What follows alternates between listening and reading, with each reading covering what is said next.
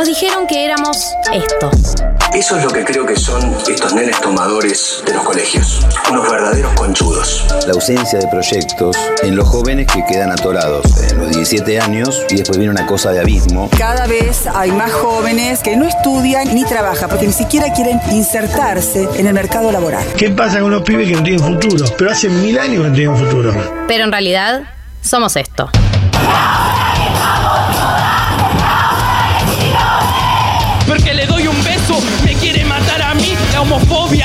no se acepta en mi país. Una juventud con una fuerza y una capacidad de tomar las riendas de su propio futuro. Y esto es simplemente un comienzo. Con amigos y amigas vimos que en todo el mundo millones de pibes y pibas se estaban movilizando para luchar contra la crisis climática y ecológica. Decidí que no decidan por mí.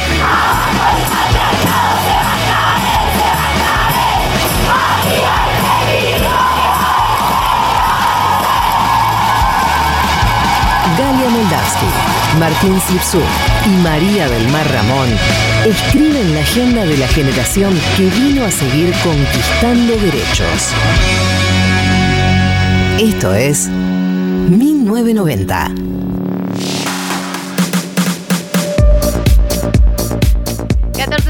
bienvenidos, bienvenidas, bienvenidas a una nueva edición de 1990. Hoy es 7 de agosto eh, y hace 23 grados 8 en la Ciudad Autónoma de Buenos Aires. Ya le pido disculpas a toda la gente que me está acusando de porteñocéntrica en este momento por decir la temperatura. Lo sos. Pero lo que estoy sintiendo. Literal es, lo que estás sintiendo. calor, quiero contarlo. No, acá no sentimos calor. Esto no, no, no, no mintamos. técnicamente en el estudio no hace calor, pero eh, si pisás afuera del estudio hace calor. Eh, hay un microclima de Futurock que es muy extraño. Como en Futurock siempre hace una temperatura distinta a la de afuera. Para mí es porque nunca le llega el sol al estudio. no sé, algo pasa. sí, es medio cubito de hielo. Eh, pero cuando llegamos a la radio, ah, hacía calor en la puerta. Así que suponemos que afuera hace calor. Y suponemos que sigue haciendo calor y, a 24, estamos viendo a 24, ¿no? Porque tuvimos ahí un giro hacia la derecha en este programa. Eh, dice que hacen 23 grados 8, así que yo elijo creer.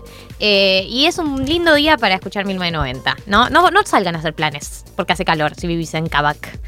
Eh, no salgas a hacer planes. Salí a hacer planes a partir de las 4. Total. Porque ahora tenés que escucharnos. O si salís a hacer planes, que el plan incluya un parlante o auriculares escuchando 1990. Tipo, salir a dar una vuelta, ir a una plaza con amigues y escuchar con un parlante 1990 en la plaza. Ahora, me parece que esos son los planes que pueden llegar a ser el día de hoy y casi ninguno más hasta las 4. Ver Juegos Olímpicos en mute con 1990 sonando de fondo. Hoy terminan, mañana terminan, ¿cuándo terminan? Mañana terminan. Mañana terminan. O sea, hoy, es medio raro porque viste día de Tokio, día argentino, medio raro, pero hoy mañana. Hoy mañana. Eh, tuvimos medalla de las leonas el día de, ayer. Hoy tuvimos medalla de volei. Qué hombres, ¿eh?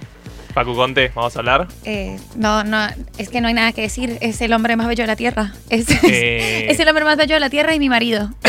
Te pido, por favor. También conocido como mi marido. Es mi esposo. Eh, estamos casados y felices. Tiene una foto, para los oyentes que no saben, tiene una foto eh, para una revista Sports Illustrated, creo que es. Eh, no es cualquier eh, revista, no es cualquier revista, donde la gente posa desnuda. Bueno, este aquí, este aquí el meollo de la cuestión. Pueden googlearla, está él en la tapa. Pacu Conte Sports Pacu Conte, sí, Pacu Conte tapa desnudo, básicamente, googleenlo. Él la compartió en el 2016 en Twitter, pero como son esas cosas de Twitter, pero la foto es del 2016, alguien la descubrió hace un par de días y los comentarios, o sea, los memes que se han usado en los comentarios de ese tweet son hermosos. Mucho Eh, piensa en la Biblia, Ned. Porque es un Adonis, es realmente un hombre muy hermoso. ¿Lo estás viendo? ah, estás desnudo, literalmente, como una pelota de volei. Es un desnudo cuidado. Es un desnudo cuidadísimo. Está de perfil, por lo tanto, o sea, su piel. Yo voy a explicarles lo que ven mis ojos. Porque yo me estoy desayunando esta foto. Ah, no había visto. Es un hombre muy tonificado, eh, que está desnudo, de perfil su pierna derecha paso adelante, cosa que le tapa el miembro, eh, y su pierna eh, izquierda un, paso para atrás, su brazo derecho para atrás, sosteniendo una pelota de volei como, como medio por arte de magia, porque está como, como pegada a la mano, ¿no? Medio. Es, una mano, es una mano grande para mí. Eso, eso es lo que nos María, dice la foto. María, María. María es la droga. Eh, yo quiero igual que sepas que yo vi esa foto hace un par de horas y, y sentí como que hiperventilaba. Dije, ¿qué? ¿Qué? ¿Cómo? ¿Qué es esto? ¿Es esto un ataque de pánico? ¿Qué es esto? Claro, como, ¿qué, qué me haces, Señor Jesús? Además, eh, estuvo circulando un video de él abrazando a su padre cuando ganó la medalla. Hubo mucha cosa con, con su papá, que es. eh, no- eh, ¿Cómo es que se Hugo llama? Conte. Hugo Conte. Eh, y en el video, cuando ganaron el bronce, sale Facundo abrazando a su papá y llorando intensamente. My two true passions. Hombres Hombres bellos que llorando. lloran. Está bien. Bueno, por ahí podemos hacer alguna gestión para entrevistarlo algún día. Sí, nos escucha siempre. Sí, un Sí, clásico sí. de Facu. Nos dedicó la 1990. medalla, creo. Vieron que la levantó Obvio. así, dijo 1990, una Sí. cosa así, creo. De- Increíble. Ese, Así que le mandamos un saludo. Hoy les toca a ustedes. muy dijo. presente en 1990 en los Juegos Olímpicos. Recontra. Eh, hoy tenemos un programa que me gusta mucho. Estoy copada con el programa de hoy. Qué bueno. No es que los otros programas no me copen, pero el de hoy particularmente me copa, eh, porque vamos a, a hablar de todas cosas que me entretienen y me divierten. La cumbia me divierte y me cita. Eh, por ejemplo, en un nuevo aniversario de su muerte, vamos a hacer una educación sentimental que fue muy solicitado, muy solicitado. Sí. muy solicitado. De lo más solicitado. De lo ¿no? más solicitado. Eh, vamos a hacer una educación sentimental del señor, de el ícono romántico, de el león santafesino, Mi mata ese apodo, me mata, me mata. Me Leo encanta. Mattioli. Aplausos. ¡Bravo! Dale, David, yo ahí digo aplausos y, y allá. Yo espero un- No una, esperábamos menos de vos, David. una, una multitud. No, estos dos tristes. Aplausos que me hicieron mis compañeros para no dejarme sola. Esto no es así, así no se construye. El clima mágico radial que hay en 1990. Tenemos hoy también una entrevista eh, sobre un tema que venimos charlando medio off the record, eh, pero que es momento de hablarlo on the record, que tiene que ver con los discursos políticos que están apareciendo en estas campañas. Eh, un poco de, ¿no? Como el, imagina- el imaginario del discurso, a quién le está hablando, cuáles son las cosas que se repiten, qué discursos importamos. A mí eso me interesa un montón porque empezamos a ver, ¿no? Como algunos discursos que- que calaron en España o que calaron en Estados Unidos. Se replican acá, hay que ver si calan de la misma manera, eh, pero es interesante, ¿no? Como eh, analizar más allá de- de- de la campaña de los nombres, que la campaña estuvo más centrada en los nombres en las últimas semanas, quiénes van a ir, las empezar listas. las listas, empezar a hablar un poco de cuáles son los discursos que se están armando y a quién apuntan. Y para eso vamos a hablar con Sol Montero, Sol Montero, por eso digo Montero, porque- con Sol Montero que eh, analiza discursos políticos y que sabe muchísimo del tema, como un poco para eh, que todos estemos en línea y o- o nos ordenemos con las cosas que estamos escuchando y que vamos a empezar a escuchar porque ahora se profundiza todo esto porque empiezan eh, los spots y todo eso. Sí, siempre está bueno y es algo que a nosotros nos gusta mucho. Hablar con gente que sabe Sí. de cosas. Y más si esas cosas nos interesan, ¿no? Como los discursos políticos. Por supuesto, experta en discursos políticos. Eh, na- ¿Qué mejor que eso? Es me, emociona. Sí, sí, me emociona. Es hermoso hablar con gente que sabe de cosas y nosotros ahí tipo gatitos escuchando como, cuéntame más. Eh, y en tercer lugar tenemos, eh, tercer lugar, cuarto lugar, yo ya ni sé, tenemos glosario de economía porque el FMI se puso goloso. Sí, se puso la 10. Empezó a regalar guita, básicamente. Eh, ¿Por qué todos ponen todos cara? La palabra goloso no tiene una así una ¿Cómo? connotación. ¿Qué connotación tiene? Como que se puso así, solidario. Mimoso. Ah, Se puso si gauchito. buscas, si vos buscas goloso en la radio. Si vos buscas goloso en la radio, decís que es sinónimo de solidario. Sí. Mirá. Goloso como que se engolosinó. Ah, ok. Bueno, viene de ahí goloso. Está bien, está bien, no, no, no. Eh, Bueno, ¿sabes qué? clarísimo, clarísimo el concepto. eh, la gente siempre interpreta para mal lo que yo digo. Merca, sexo o, O golosinas. o golosinas. Bueno, ¿por qué el FMI está de repente tale que te tate y que de repente le doy guita a todos? Dale que te dale también. Pará, raro. dale Pará. que te dale. ¿Qué, qué, qué significa? Está bien. Dar plata. Dar plata significa dale que te dale. ¿Y qué? ¿Y por qué? ¿Por qué Efectivamente. Bueno, bien, vamos a hablar de eso porque el FMI repartió DEG. D-E-G. Vamos a ver qué son esos D-E-G. ¿Para qué nos sirven? Si podemos comer con eso, no sé. Todo muy raro. Pero básicamente, siempre es raro, aparte, que te regalen quita, ¿no? Como que Eh. empezás a pensar, ¿qué está pasando acá? Estar, ¿Es Pará, regalada? ¿pero ¿Es regalada o no? Claro. Es una, una emisión de deuda. Bueno, van a poder escuchar el glosario de economía y vamos a responder todas sus preguntas. Mm, qué lindo. Muy Sos bien. como los clickbaiteros. Me dan ganas de escucharte. ¿Está regalando plata el FMI? Hace clic acá, poné todos tus datos personales. y te vamos a contar más. Eh, así que eso es todo lo que se viene el día de hoy. En este momento estamos viendo eh, la marcha de los movimientos sociales que fueron eh, a Plaza, desde Liniers a Plaza de Mayo. Eh, Grabois sacó una serie de notas de opinión el día de ayer diciendo la paz social está en peligro. Muy Grabois igual esa declaración. Eh, y tiene que ver un poco, ¿no? Con, me parece, eh, un tema que igual me parece atinado. Si bien Grabois siempre genera polémica y acá hay opiniones encontradas, ustedes saben que yo no lo odio.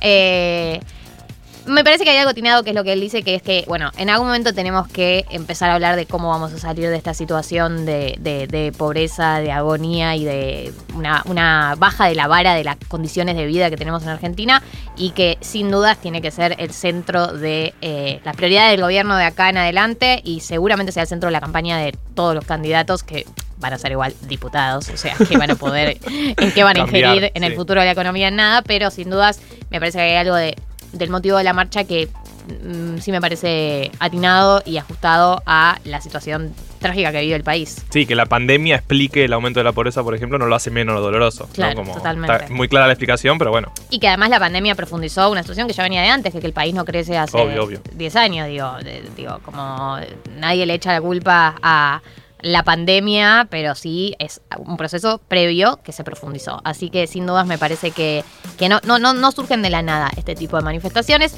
Así que quédense ahí porque en minutos vamos... Ah, no conté esto. Vamos, en minutos Vamos a escuchar un tema y vamos a ir a raíz del spot de Florencio Randazzo. Vamos a escuchar el spot más falopa de esta campaña. Hasta vamos, ahora, ¿se vendrán más hasta falopas? ahora. Ay, amo. Vamos a hacer nuestro ranking de spots más falopa de campaña en minutos por 1990. Así que quédense, que nos queda un programón por delante. La agenda de una generación. 1990. Futurock.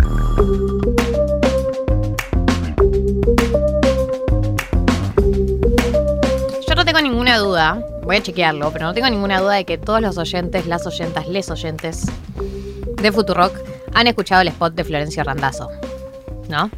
Y porcentualmente, un alto porcentaje. Vamos a escucharlo porque nunca se agota. No, nunca, nunca son suficientes veces de, ese- de haberlo escuchado. Nunca son suficientes análisis. Es muy hermoso. Es muy intenso. Vamos a hacer eh, nuestro ranking de spots falopa de campaña, de campañas electorales. Y vamos a arrancar con este que es un spot muy falopa. Escuchémoslo porque eh, antes de decir nada, por ahí hay alguien que no lo escuchó, que hay una burbuja y no lo escuchó y tiene que hacerlo. Oíme, Florencio, estuve pensando, vas para gobernador y no a las paso como presidente. No, no, no. Cristina, yo iba a competir en las PASO para presidente. Ya lo habíamos conversado.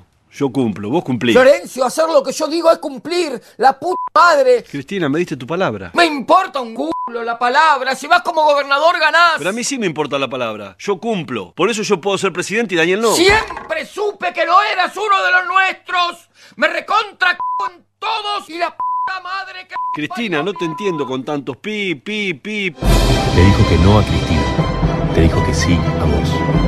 No todos son lo mismo. Florencio hace bien. Raro. ¿Qué carajo acaba de suceder? Es, es un montón, es un montón. No te entiendo con tanto pi. No te entiendo con tanto pie, es tipo. Pero vos sabés que en la realidad no la compí, no claro. estaba tipo, vos que es un spot. No. Eh, yo estoy segura de que la conversación con Cristina eh, fue así y que de hecho ella lo insultó muchísimo más. Eh, como estoy segura de que ella lo insultó Claro. de manera mucho más sádica y que él sacó bastantes de los pis para no humillarse todavía más. En Pero no nosotros pasa por esa conversación. Nosotros sabemos de que se filtraron los audios de Cristina, que Cristina insulta de esta manera. Lo sabemos. Lo importa sabemos. un culo igual. como, no sé si alguien habla así. Yo siento que Cristina es una, es una gran puteadora, es una Gran. puteadora profesional. La uno.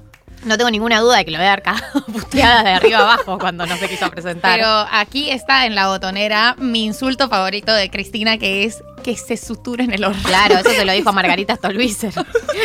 Buena onda. O sea, lo, lo- Que lo- sutura en el orto. Eh, sí, sí, sí, es una puteadora, Cristina, lo sabemos. Eh, y mm, la imitación también es rara. Es mala, Es como ¿no? mala. Es Es, como una mala imitación. Porque si estuviera bien logrado, ponele. Pero encima está mal logrado, me parece. Como.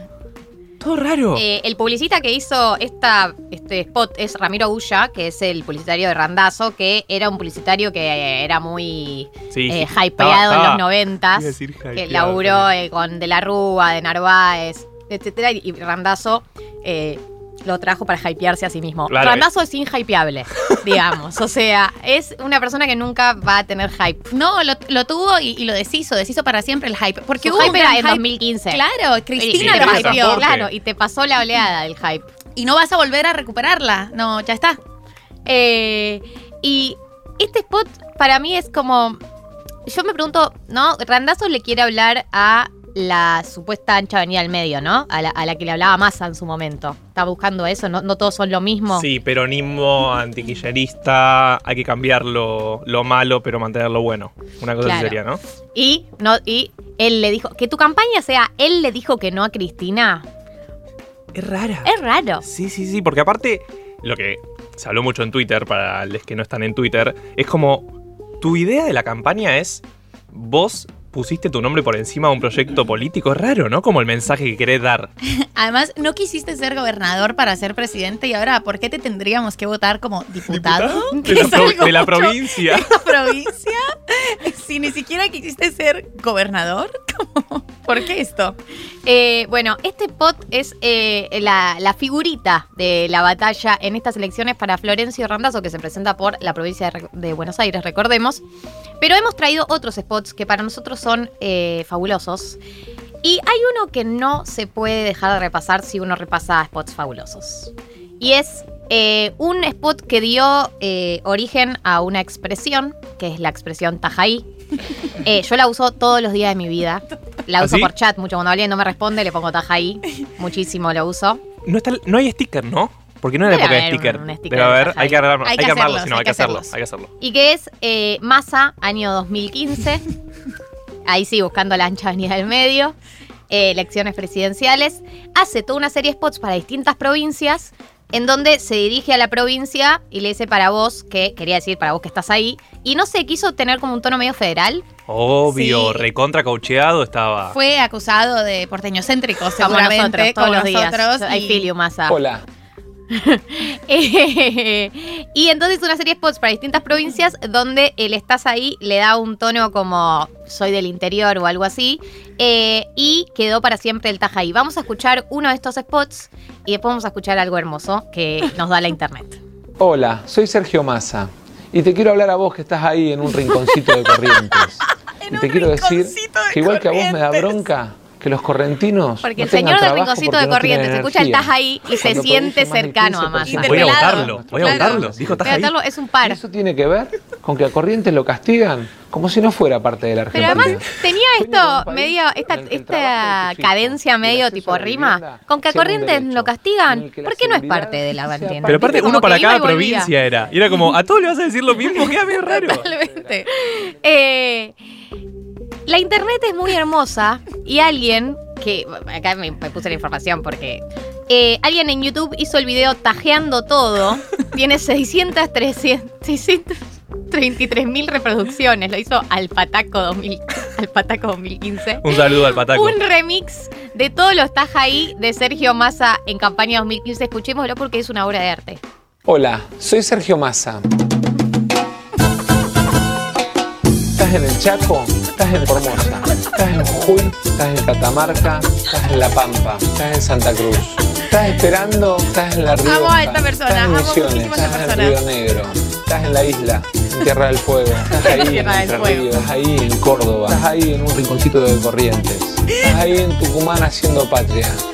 Estás haciendo patria, estás haciendo patria, estás en San Juan haciendo patria, estás haciendo patria, Estás haciendo patria. Porque era vos que estás ahí haciendo patria. Era haciendo patria también. Sí, era todo- Estoy todo- hablando todo vos que estás ahí haciendo patria. ¿Qué estás haciendo? Eh, para siempre va a quedar en nuestro recuerdo el Tajaí de Sergio Massa. No- Nos ha dado una nueva expresión para incorporar al lenguaje popular. Pero aparte, ¿se Totalmente, acuerdan es que iba a, ser, iba a ser presidente?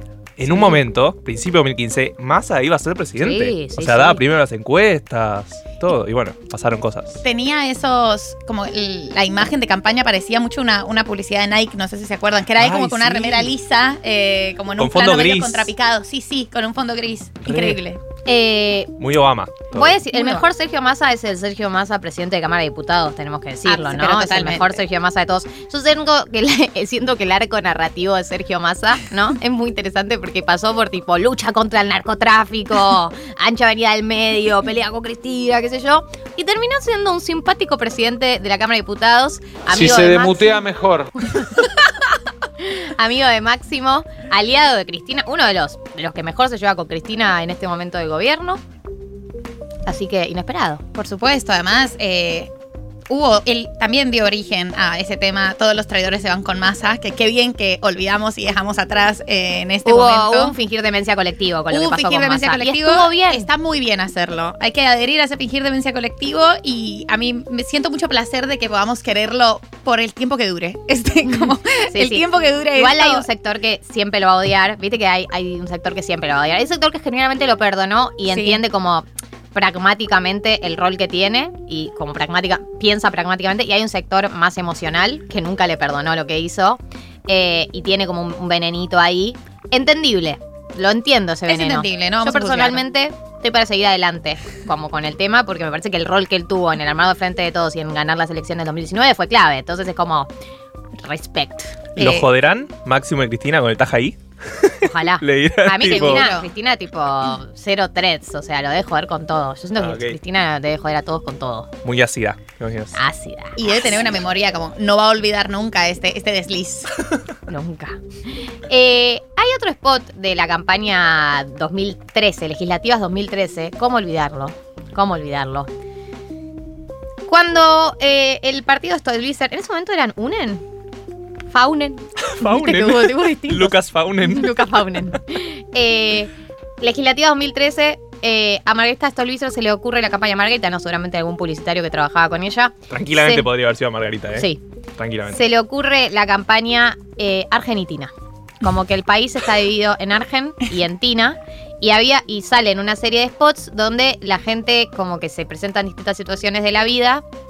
En donde eh, como que hay bandos, tipo yo vivo en Argen, y como que son dos países distintos y generan conflictos internos en lugares. Vamos a escuchar un spot que es como si fuera un partido de fútbol, donde hay un equipo de Argen y un equipo de Tina, y está tipo literalmente como todos los parodias de equipos de fútbol. No sé, a mí es un spot que no me convoca para nada, pero escuchémoslo. Espacio gratuito asignado por la Dirección Nacional Electoral.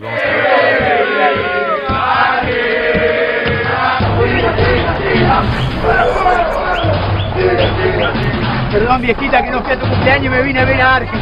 Te amo. Vamos, Arge, vamos, Tina, eh, dale. ¡Ay, gorro, Andrevita de Arge, señores, vamos! Te vas a la vez, Tina Amargo. ¡Uh, aguante Argen! Tina Amargo. Eso es Tina, papá. No existís, Argen. No existís, Argen. ¿Qué es Tina?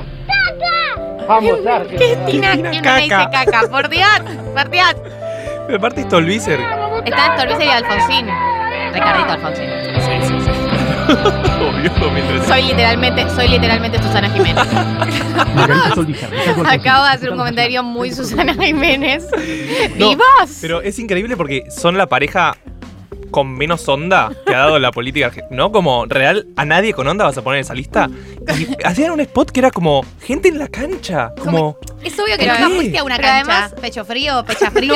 Como es, es Además, obvio. es la campaña que nunca penetró, la de Argentina, porque nadie tomó eso como... Era un meme. Era como un chiste eterno Argentina y quedó como un chiste eterno. Eh, eh, uno se pregunta, ¿no? Como cuánto, cuánto, cuánto, cuánto puede convencer a alguien una campaña como Argentina. Claro, por parte de eso, ¿qué mensaje quería dar Stolbizer? Con, ¿No? Que estamos más allá de la grieta, que es lo mismo que más hay ancha venía del medio y fui randazo diciendo, él le dijo que no a Cristina. Claro, pero no es de. Dicen que soy aburrido, ¿entendés? Dicen como. que soy no es saltar por la grieta con algo que vos tenés una cualidad de última. No, nada. no, es como simplemente-. No es somos. la grieta, Y claro. al final aparecía Stolbizer un segundo, tipo, Stolbizer. bueno, ok. Obviamente en este, eh, en este ranking no podía faltar, ¿no? Eh, uno de los spots más conocidos de la historia de los spots, año 1999. Eh, el candidato es Carlos Menem y el spot es, por supuesto, Menem lo hizo. Él puede no haber hecho todo, pero que hizo mucho nadie puede negar. Ya la premisa. Él no hizo todo, pero que hizo mucho nadie puede negar. Es espectacular. Un nivel de pobreza. Un peso fuerte. Menem lo hizo. El respeto internacional. Con él Aparte son todas cosas inchequeables, es tipo. nuestra telefonía. Con él mejoró. Con él mejoró. Mejoró. Mejoró. Un poquito. Con él lo logramos. El puente lineal Fue hecho por Menem.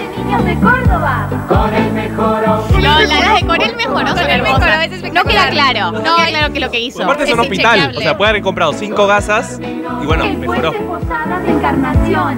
Menem lo hizo. Más inversiones, más exportaciones. Con él es verdad. La Ruta Nacional 40. Con él cambió. Con el camión. La pintaron. Pero que hizo mucho nadie Eh, sí. Este sí penetra, este sí te convence. Por un candidato que dice, no hice todo, pero que hice mucho, nadie puede negar. Porque es verdad, o sea, es totalmente verdad porque no se puede chequear, es tan, es tan- tan vacío que funciona en todos los niveles. Aparte, a mí me parece muy- muy, brillante. Muy festivo.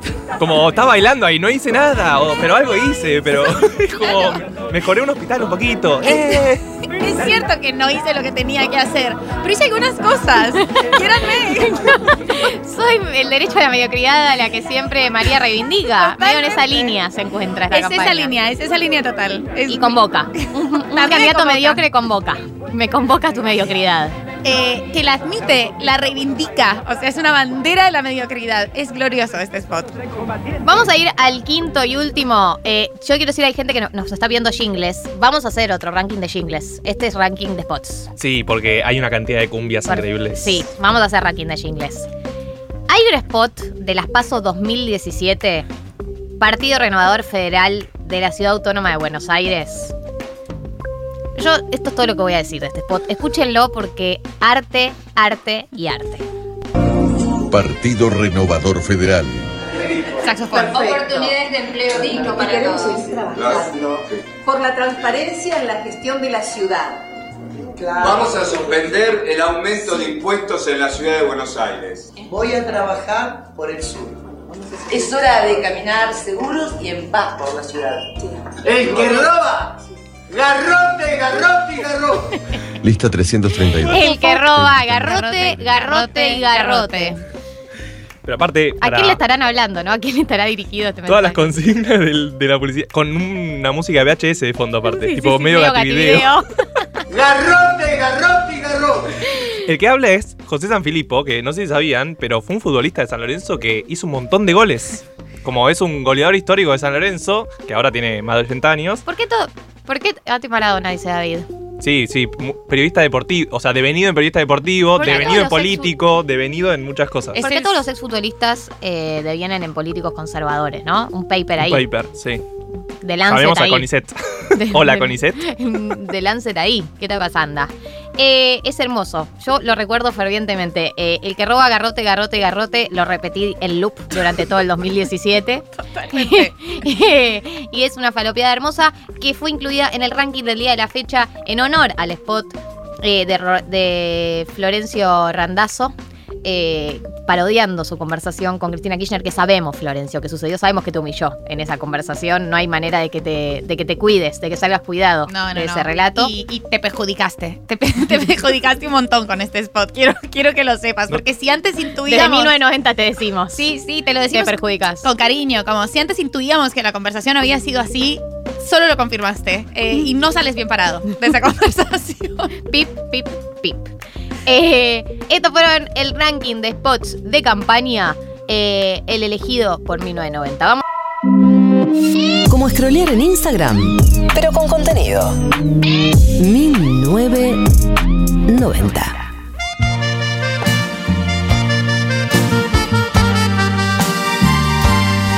a 14.45, ¿estamos listos? ¿Estamos listas? Estamos en condiciones de entrar en el educación sentimental del querido, del único, del inigualable, el león santafesino, el león santafesino, Dios lo que me costó modular, en otro aniversario de su muerte, Leo Mattioli. La quiero más que nunca, la extraño más que antes. Esto es Los secretos de mi almohada. Aunque estamos distantes. Eh, a mi amiga Canda Villalibre, que me asesoró mucho para este Educación Sentimental. Le mandamos un beso. ¿Está dedicado a ella? Está dedicado a ella. También le mandamos un saludo a Tomás Quintín Palma, que escribió una crónica eh, sobre Leo Mattioli en Revista Anfibia, que la pueden leer eh, a 10 años de la muerte de Leo Mattioli, que también eh, suma para que nos hagamos un homenaje más completo. Cande me marcaba algo de las canciones de Leo Mattioli, que es verdad, que es que todas tienen como una historia, un- un de- una introducción, un nudo y un desenlace. Medio que todas cuentan una historia sobre algo, habla sobre algo. Nunca es como. Metáfora. Claro, perdida. no, es claro, hay una historia. Esta es una canción de cancha de las mejores. De las mejores. La quiero más que nunca, la extraño más que antes, la siento como siempre, aunque estemos distantes. La veo más hermosa, la noto que ha cambiado, ya es una mujer, ha madurado. Bueno, a ver, y más la quiero y no la he olvidado. Todo su cuerpo he recorrido con mis manos. Esto está mucho en las canciones de Leo Mattioli. N- nadie te va a agachar como yo, dicho de 25 formas. maneras distintas. La nombro y me hace daño, la tengo entre mis cosas, aunque ha pasado un año. Eh, ¿Pueden mandar audios cantando? Eh, porque acá Cordobesa mandó una foto diciendo suena el león y automáticamente y una foto de un Fernet. Claro. este te temperatura. Más León Santafesino, si no te escabias algo, algo estás haciendo mal en tu vida. Salvo que seas una persona que, bueno, por algún motivo no puede escabiar y en ese caso está bien que no escabies. Y te respetamos. Y, y está bien, y, queremos. y anda por ese camino, no te te, desvíes, que el calor no te haga desviarte de las prioridades. La cantidad de asteriscos que tiene este programa en vivo es. Todo para que no nos cancelen. Totalmente, estamos blindades. Oyenta dice, nada mejor que sábado de limpieza con esta educación sentimental, me siento un poco mi mamá. Eh, haces bien. Si tu mamá es la mejor casa. persona del mundo, porque limpia escuchando 1990, está muy bien. Otra cosa que me gusta del León Santafesino es que mm, la cantidad de veces que se estuvo por morir antes de morirse, como que estuvo muy cerca de la muerte. Otra cosa que me gusta. Destacable. Yo siento que hoy como que todo lo que digo es interpretado mm, unos... Por ahí soy yo que tengo los parámetros medio corridos, pero es como esas personas que eh, estuvieron eh, al borde de la muerte un montón de veces, como que eh, jugaron con ese límite muchísimas veces y tiene algo medio místico, medio tipo sobrevivió a la muerte, Sí, tuvo sí, dos sí. accidentes de auto, estuvo en terapia intensiva, le tuvieron que abrir el cuerpo, o sea, realmente un chabón que se... Pasa que tampoco tenía hábitos muy saludables, entonces es difícil sostener así. Yo, ustedes, nosotros esta canción la analizamos en el Educación Senti- Sentimental Tropical. Para mí, esta canción solo tiene verdades. Es verdad tras verdad. Eso se llama Llorarás más de 10 veces. Yo siento que voy a repetir lo que ya dije, pero por ahí ni se acuerdan. Es una conversación. Si a un amigo le pregunté, ¿qué pensaba del amor? Porque a mí me hizo sufrir y me lastimó. Le dije que no quería volver a querer, que cerraría mi corazón. Él se sonrió y me contestó. El amigo le contesta solo verdades. Solo le dice postas. Llorarás más de 10 veces por amor. Romperán más de diez veces tu corazón. Quizás por un tiempo no encontrarás alguien que te merezca De verdad, esto que le dice es llorarás más de 10 veces por amor, romperán más de 10 veces tu corazón. Quizás por un tiempo no encuentres a alguien que te quiera de verdad. Sin querer muchas veces te vas a caer. Con lo que menos pienses tropezarás. Menos pienses, tropezarás. Pero para el amor tú ya verás. Que viene este amigo, ¿no? Le da una respuesta re Que sólida. la canción es- está construida de una forma rarísima porque es como una intro de fui un amigo y le pregunté y el amigo de repente es tipo Está él, es el mismo. pa pa pa pa pa. El amigo le ¿Verdad? tira muchas verdades de repente. Eh, les pido por favor que manden audios cantando, porque si tan fanáticos son del León Santafesino, los quiero escuchar. Bien que canten todos bien, bien que afinan todos en esta radio.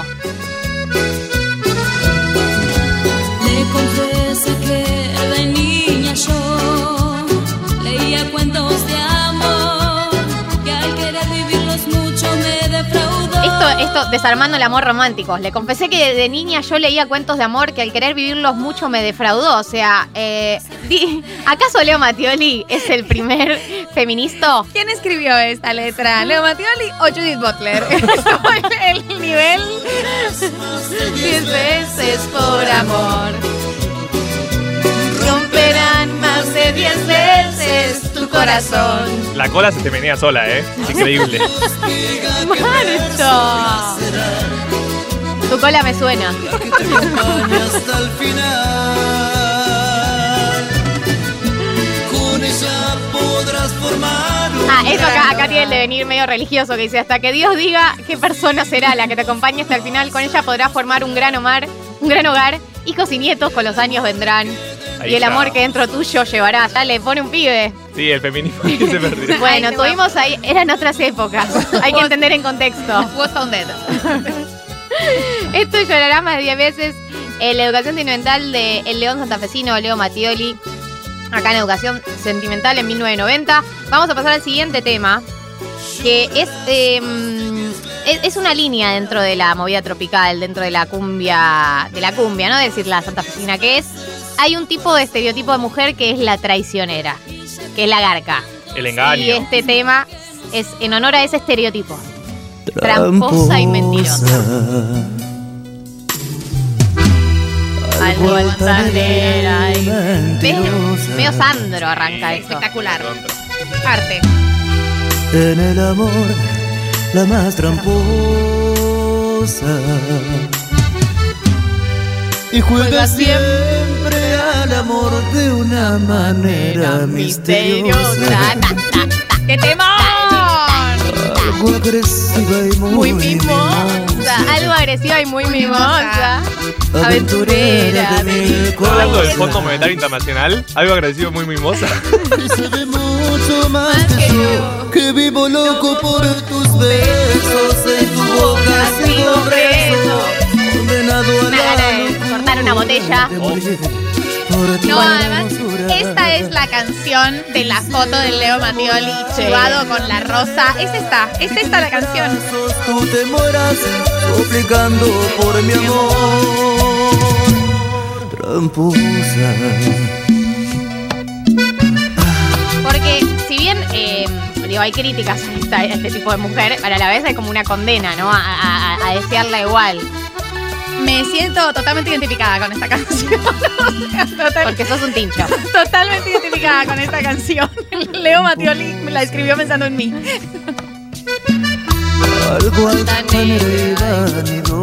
Desde, ni- desde muy niña fuiste hermosa, esa gente que se sabe linda, un problema en la sociedad. Hay que hacer algo ahí. Gente peligrosa. Además, la palabra altanera es hermosa. Sí. Es una altanera. misteriosa Algo agresiva y muy mimosa. Me representa esa frase. Aventurera de agresiva y muy mimosa. gatito. Que se ve mucho más que yo Que vivo loco por tus besos. En tu boca sigo preso Condenado a la locura. Y de morir por tu hermosura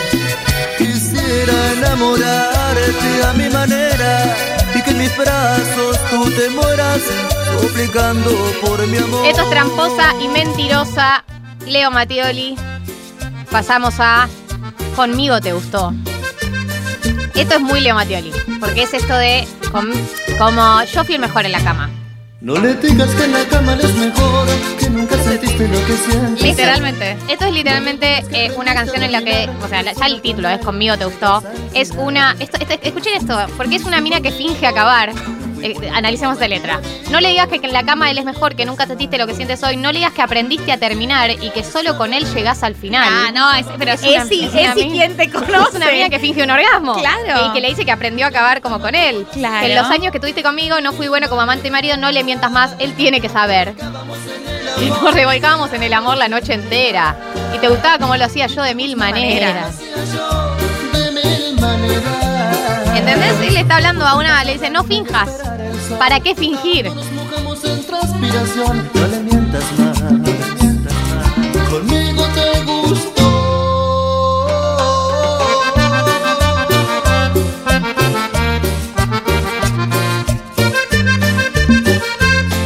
Es increíble cómo se repite esa dinámica, ¿no? En las canciones. Hay algo con eh, la masculinidad y ser el mejor en la cama, Claro, ¿no? re. Como una cosa de yo Ser el fui el mejor. Quiero, De- de el quiero que me digas que yo fui el mejor. Sí. Eh, a mí hay algo de eso, como esa obsesión que tienen los hombres porque, porque las mujeres acá ven. eh, tiene algo que para mí es un poco positivo y es bueno por ahí, no es que sean totalmente indiferentes al placer de una y por otro lado es una garcha porque es como, es, es esta cosa medio competitiva de fui yo, fui yo el que la hizo, el que la hizo mujer. Eh, y además porque seguramente no tienen ni puta idea, o sea, seguramente Leo, ella también fingía con Sí, sí. Spoiler alert. La vida es un círculo de gente que finge, de mujeres que fingen con hombres. Totalmente. Hay que cortar, chicas, con eso. Hay que cortar con esa cadena de fingir. Pero bueno, a veces hay situaciones donde una dice, bueno, yo ya, digo, ya esto no va a pasar. La, liquida- la liquidamos así. Liquidación final, liquidamos Está, esto. viste que decís, yo no te, no te quiero como cortar el momento. Yo igual ya sé que no voy a acabar. O sea, no. Digo como, bueno, te, Si querés, te lo seguimos. te- como a un, un centro que le tirás. Esta tarde, Te estoy paspada además. Como hay un momento en el que la cosa se empieza a volver dolorosa y es. Bueno, salgamos de esto rápidamente, porque si no hay que Eh, salir por arriba, Hay que salir por arriba, llama. salir por arriba. La cara de Marta. No, no, no. eh, es el problema de la política argentina, que no podemos salir por arriba. Ahí está. La solución está. Hay que poder implementarla. Vamos al siguiente tema. Esto era conmigo, te gustó. Y vamos a ir a después de ti. Estoy tomando sin control, estoy fumando sin parar. Nada me importa porque sé que esto pronto va a acabar. Que fue mi culpa, ya lo sé. Que no te supe aprovechar. Que con mis celos te dañé. Con mis locuras te cansé. Eh, yo le quiero decir a la gente que mandó mensajes cantando que estamos teniendo problemas técnicos para reproducir los mensajes porque han enviado y nos están escuchando a sí mismos. Yo quiero dar explicaciones. Lo debemos a nuestro público. Alguien que pueda acabar conmigo. Ahí va de nuevo. Será difícil conseguir alguien que pueda acabar conmigo hasta dejarme en la cama rendido. Te coso de yo te quiero hacer acabar, quiero que vos me vas a acabar.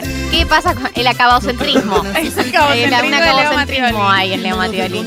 Pero por ahí, eh, Leo Mattioli quizás era alguien muy bueno en las artes amatorias y generoso. eh, Va, y en- tiene pinta de ser un giver. Tiene, tiene pinta, tiene, tiene pinta de ser un dador. No queda nada. Dador universal. Oh, negativo. Eh, y quizás también se refiere a eso, o sea, es una crítica para sus para sus congéneres, ¿no? Como ustedes no están trabajando suficiente y las chicas Work se quejan, claro, totalmente. Para mí tiene, puede tener esa interpretación optimista. Eh, sí. Sí, sí, puede ser. Puede ser. Está bien. Lo podemos interpretar por ahí. Eh, a mí me gusta una persona que, eh, que, arru- digamos, tiene una autocrítica de su rol en la pareja, se separa y se la pega. Lo cual es un lugar eh, en el que todos hemos estado. Como saldar esas angustias y te la pegas un par, un par de Tomando sin control y fumando sin parar. Es un poco también lo que pasó con Leo Mattioli, que fumaba mucho, tomaba mucho. Porque después de ti será difícil conseguir. Eh, la nota de Tomás Quintín Palma termina con algo relacionado a lo que decís, que es muy bonito, y dice, quizás su máxima adicción no haya sido el pucho, la morfina ni el alcohol. Fue la gente cantando sus canciones en vivo. Una adicción imposible de frenar. Sí, eh, cuenta en la nota que a veces hacía 10 recitales en, en un- en una noche. No, una locura, ¿entendés? Cosas así. El chabón era una máquina de hacer recitales. eh, y bueno, también eso generaba ese, ese amor. Y que la noche antes de, de morir también se sentía mal. Igual quiso hacer los recitales. hizo los Claro. recitales, sí, increíble. Esto es Después de ti, temazo de Leo Mattioli. Este es la educación sentimental de el León santafesino. Alguien que pueda acabar conmigo hasta dejarme en la cama rendido. Mi cuerpo transpirando y mi pecho Mi cuerpo agitado. transpirando y mi pecho agitado. Es una imagen. Sos vos, La Leo. estás viendo. Lo está viendo Leo Mattioli con el pecho transpirado. Caen gotitas de ese pecho. Entre, entre el pelo, entre el, ese pelo en pecho. Vamos a cerrar con el último tema de esta educación sentimental. Si te agarran las ganas. Después de ti no queda nada.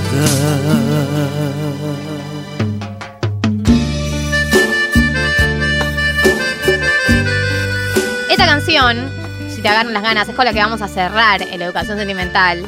Es una historia de un amante que llama. Este, te juro que es una historia, es como. un- Está todo dicho. Un amante que llama a su amante, o sea, Leo Mattioli llama a su amante y eh, sufre porque ella está con su pareja y tiene que hablar como escondidas y un poco también le calienta. Perdóname si ya aguantaba las ganas.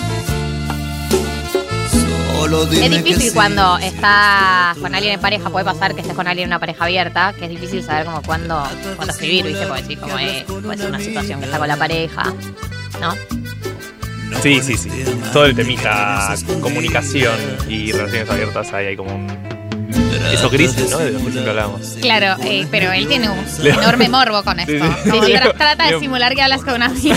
Sí, sí, sí, sí. Es muy fuerte, como. Sí, sí, porque además le dice. Hasta puedo sentir por el tubo tu aliento, está re caliente. Está re caliente con la. Básicamente. Que mientras hablo contigo más me caliento. Eh, el morbo, el morbo del amante. Cierra los ojos y te agarran las ganas. El morbo de lo prohibido, ¿no? Digamos todo. Es un morbo real y concreto. Totalmente. Todos lo hemos vivido, todos lo hemos experimentado. Si no lo ejecutaste, lo soñaste. Eh, además de lo, de lo prohibido. con ejecutarlo. Sí, no, no, no, puse cara porque dice haciendo cosas bonitas. Bueno, él es un poeta. Claro.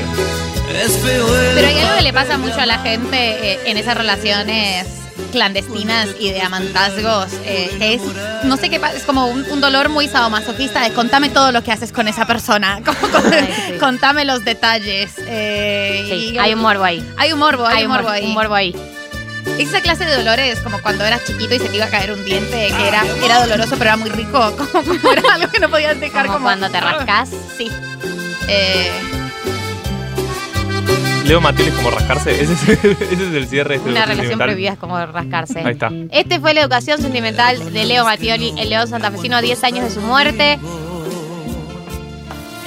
Ya que puedes escaparte de tu marido. Nos dejamos con el resto de si te agarran las ganas. Mientras él anda de peña con sus amigos.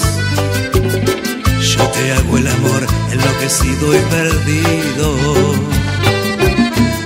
Y cierra los ojos y te agarran las ganas. Y soñemos los dos que estamos en la cama.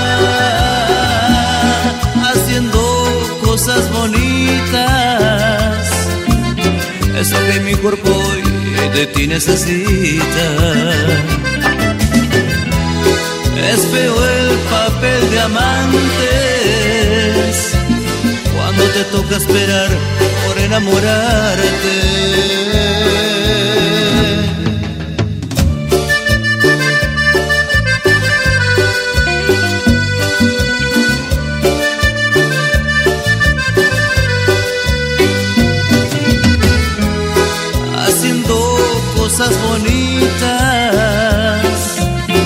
Eso que mi cuerpo hoy de ti necesita. Es feo el papel de amantes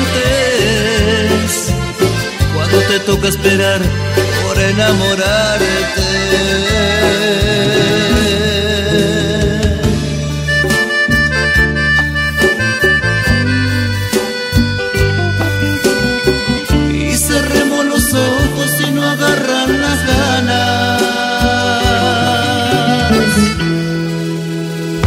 Todas esas pestañas que tenés abiertas en la computadora y todavía no leíste.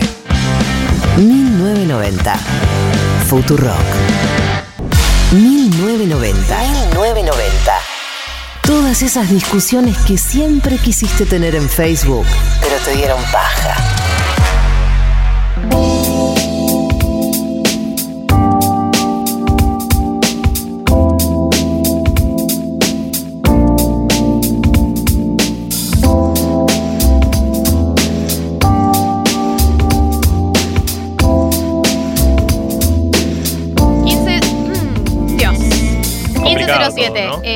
Che, se cayó la app durante 10 minutos, nos dice oyente platense. ¿Es real? ¿Por qué se cae la aplicación durante la educación sentimental Bueno. de Leo Mattioli? Tocamos poderes importantes, se ve, ¿no? Porque, bueno, se ve que a la gente de poder no le gusta que escuchemos a Leo Matiel y lo cantemos. No sé, digo. Yo quiero decir eh, que van a poder escuchar la educación sentimental en Spotify, si no pudieron, y sí, porque se deben haber perdido una parte. O sea, yo estuve cantando mientras. O sea, yo me daba cuenta que había algo funcionando mal porque no me cargaba la página de mensajes. Pero seguimos adelante nosotros porque Show Must Go On. Y ustedes se perdieron eh, un análisis finísimo del León Santafesino. Muy fino, eh, también hablamos de, de sus capacidades amatorias, o sea, realmente Claro. no, no, no pueden perder. ¿Fue lo mejor que dio 1990 hasta el momento? Y puede Sí, ser. puede ser. Así que vayan a Spotify y pueden. eh, no, ahora no, porque todavía no está subido. Pero eh, hoy a la noche, mañana, vayan a Spotify, hoy a la tarde, vayan a Spotify, va a estar subido la educación sen- sentimental de mm, Leo Mattioli. Y si ya que están ahí, denle seguir a 1990. Claro, ya que estamos, ¿no? Porque ya que hacer una cosa, hagan la otra. Es gratis. Es gratis. Es solo un botoncito que tenés que poner Es seguir, gratis. nada. Con todo lo que tenés que pagar. Oyenta preocupada dice, hoy van hasta las 17, ¿no? Eh, no, vamos hasta las 16. Pero eh, estamos en condiciones, ¿no? Eh, de presentar a la entrevistada del día de la fecha. Nosotros teníamos ganas de hablar eh, el día de hoy porque ya pasó como la parte en la que hablamos de principalmente de, los nombres de las listas y más un- una primera parte que tuvo que ver con cómo se conformaban las listas y etcétera, a una segunda parte de la campaña que tiene que ver con eh, cuáles son los discursos que están empezando a aparecer, a quiénes les están hablando, de dónde vienen, si son importados, si son nuestros. Bueno, un poco sobre todo esto eh, queríamos hablar con Sol Montero, que es doctora en Filosofía y Letras, es licenciada en Sociología y es especialista en análisis del discurso político. Bienvenida, Sol, a 1990. Hola, ¿cómo andan? Un gusto. Eh, bien, un gusto también de, de nuestra parte. Eh, y nada, bueno, un poco contaba yo recién, pero em, había una primera pregunta que, que yo te quería hacer, que es si te sorprendió, ah, eh, te, sorprendió o, o identificaste, en, eh, o por, por lo menos por ahora, por lo que venimos escuchando por ahora, alguno de los discursos que eh, se empiezan a presentar en las campañas de los distintos sectores. Puede ser del Frente de Todos, de Juntos por el Cambio, de, de hasta los libertarios, el Frente de Izquierda. Si hubo al- algún discurso que te llamó la atención o si eh, se repite un poco al- algunas consignas que ya hemos escuchado.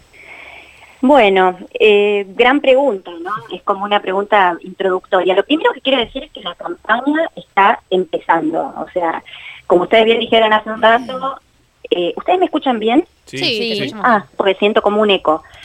Eh, como bien les, ustedes decían hace un rato, bueno, se presentaron las listas, un poco la disputa al principio fue por los nombres, y ahora, bueno, es hora de lanzar las consignas, ¿no? Obviamente, la campaña que más me llamó la atención fue la de, la de Randazo que ustedes comentaron hace un rato, que es realmente muy falopa, pero me Se gustaría tenía que decir y se dijo. sobre- ¿Viste? No, fue, fue genial todo el repaso que hicieron por la campaña, pero eh, sí me parece relevante decir de esa campaña que no es solo una campaña falopa, sino que está destinada, como el propio Agulla dijo, creo, a poner en visibilidad a Randazo. O sea, recién ahora va a empezar la campaña de ¿no? Hay que ver a quién apunta y a quién le quiere sacar votos. Yo creo que obviamente va a ser al, al macrismo o al PRO, ¿no? Eh, pero bueno, en, en definitiva yo creo que la campaña está organizada en torno a un clivaje que tiene que ver con la temporalidad, con el presente, el futuro y el pasado.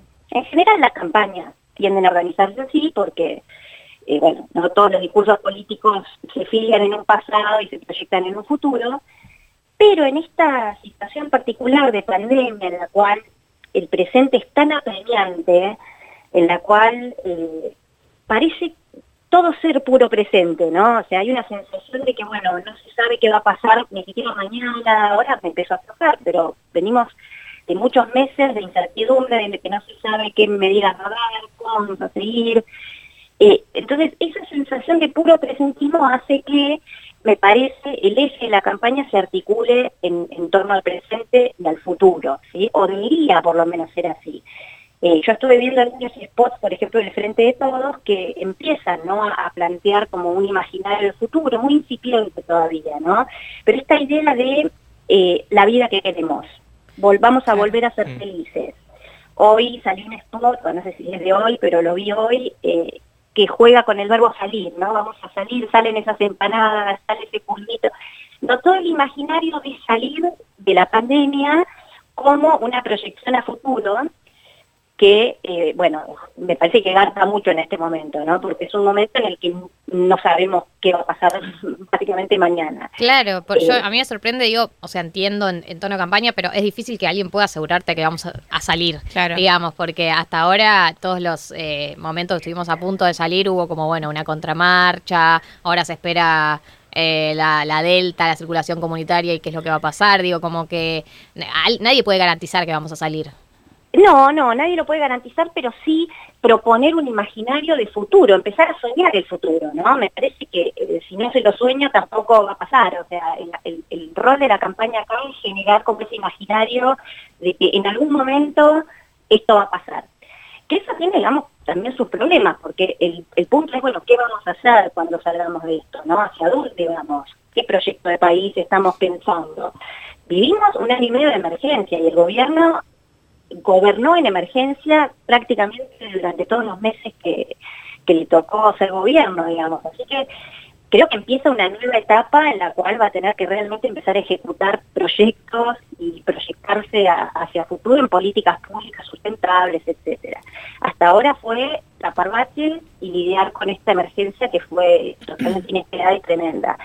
Entonces, yo creo que el Frente de Todos está trabajando o intentando trabajar en el eje del futuro, mientras que eh, juntos, o bueno, el PRO la oposición, está fuertemente centrada en el presente, ¿no? Hay una cosa de criticar el presente, que las escuelas, que la educación, la vacunación que no funcionó, digamos, la oposición no puede pensar en el futuro, se tiene que hacer cargo del pasado de alguna manera, y eh, también es cierto que para la oposición esta elección tiene otro desafío que tiene más que ver con rearmarse, ¿no? Eh, El gobierno de alguna manera tiene que validar su gestión.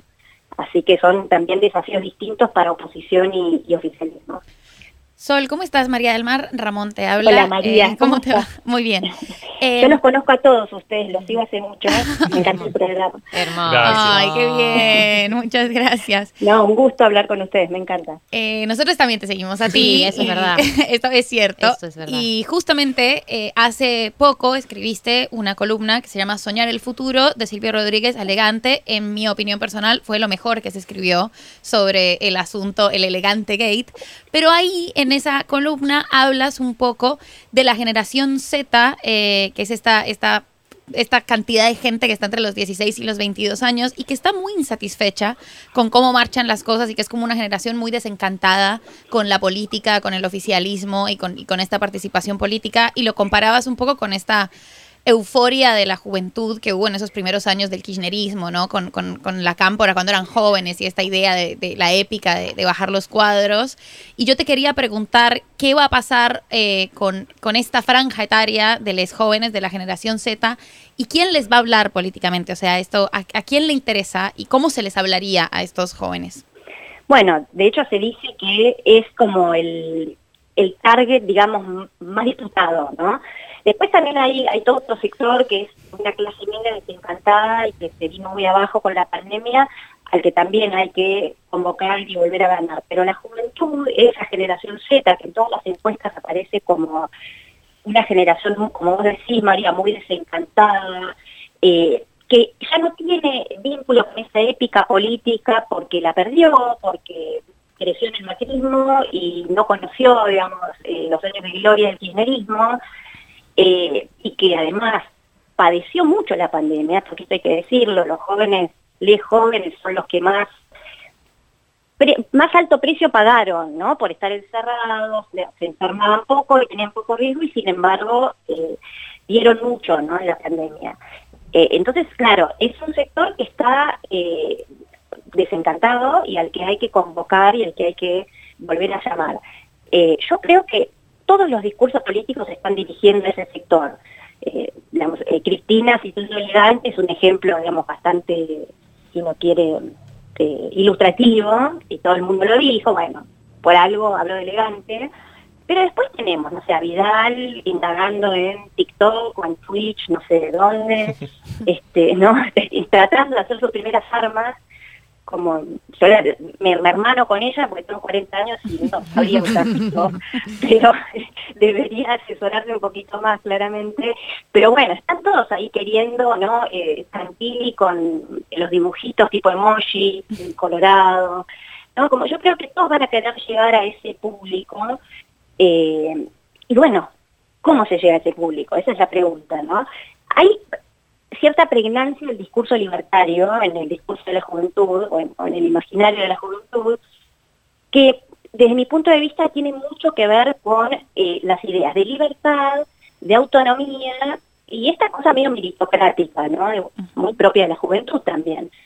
¿no? Bueno, eh, yo este, quiero lograr hacer lo que sueño, yo puedo, cierta omnipotencia, ¿no? Eh, cierta cosa aspiracional, que puede ser cooptada por discursos, si uno quiere, más libertarios, más de derecha, y habría que tener cuidado, digamos, ¿no? de que eso no suceda. Este, poder reponer un discurso de solidaridad, un discurso colectivo en la juventud, eh, sería un desafío importante de, los partidos que no son por lo menos declaradamente de derecha. Eh, sí, yo estaba pensando sobre lo que decías, ¿no? Eh, es, difícil, ¿no? Eh, nuestra generación, los más chicos, pero la nuestra también, no, todos nuestros años laborales los vivimos en recesión, entonces no conocemos lo que es laburar, digamos, con un país en expansión. y es difícil, ¿no? Como mm, prenderte a, todas estas ideas colectivas o a planes colectivos porque no lo vivió ninguno de nosotros. Entonces yo creo que en ese sentido y también en base a esa experiencia surgen como estas ideas más meritocráticas, como bueno, salve, medio sálvese quien pueda, porque hay una situación medio de nadie está, a priori nadie está creciendo salvo el que la pegó. Claro, totalmente, ¿no? Y ahí aparece de nuevo todo el imaginario del Estado. A mí me parece que el gobierno, por lo menos lo que estuve viendo últimamente, encontró en la instancia de la vacunación como eh, una instancia en la que se puede poner algo así como la felicidad pública, ¿viste? la felicidad colectiva, esa cosa de decir, bueno, el Estado me está dando las vacunas, me está inmunizando, me está protegiendo para poder volver a salir y esto eh, lo hace el Estado, lo hacemos todos, es el esfuerzo de todos. Hay algo de esa épica que me parece que muchos jóvenes lo pudieron ver y lo pudieron reconocer, y que es como una semilla muy linda, digamos, para, para hacer germinar, ¿no? O sea, bueno, el Estado puso mucho y va a seguir poniendo, ¿no? Eh, porque, bueno, es cierto que en recesión eh, muchos jóvenes sufrieron la precarización laboral, el empobrecimiento de sus familias, digamos, eso es, es así, los últimos cinco años han sido muy duros. Sí, eh, sí, y más, cinco y más, diez por ahí, como eh, hay. Entonces, como, sí, creo que, que, sea eso. Yo repito, para los que están escuchando, estamos hablando con Sol Montero, que es eh, doctora en Filosofía y Letras, licenciada en Sociología, especialista en análisis del discurso político. Martín te va a hacer una pregunta. Hola, Sol, ¿cómo estás? Hola, Antes nombrabas un poco la clase media desencantada, ¿no? Además de este grupo de jóvenes que, que son siempre como los puntos a estudiar en las elecciones. ¿Cómo ves que, viene el discurso para ese, ese 30% que siempre se nombra, ¿no? Como en la mitad, eh, esa, esa ancha avenida del medio?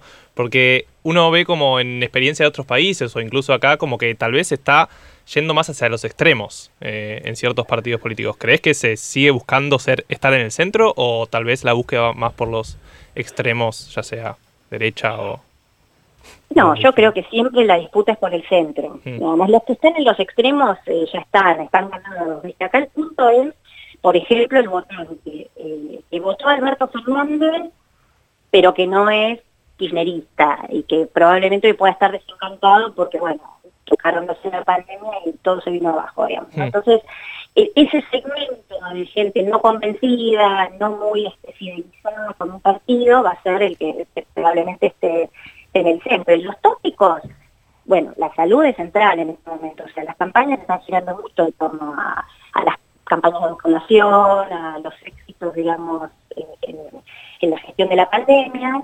Eh, bueno, obviamente la oposición se está encarnando en la cuestión de la educación y eso también está muy dirigido a la clase media, aunque uno podría pensar, bueno, eh, son reclamos de la, de la clase alta o de la derecha, no, el tema de la educación afecta al laburante, el que necesita dejar a sus hijos en un lugar, tener cierta previsibilidad de tiempo, eh, organizarse, ¿no? Bueno, la escuela como un organizador de la vida familiar, mm.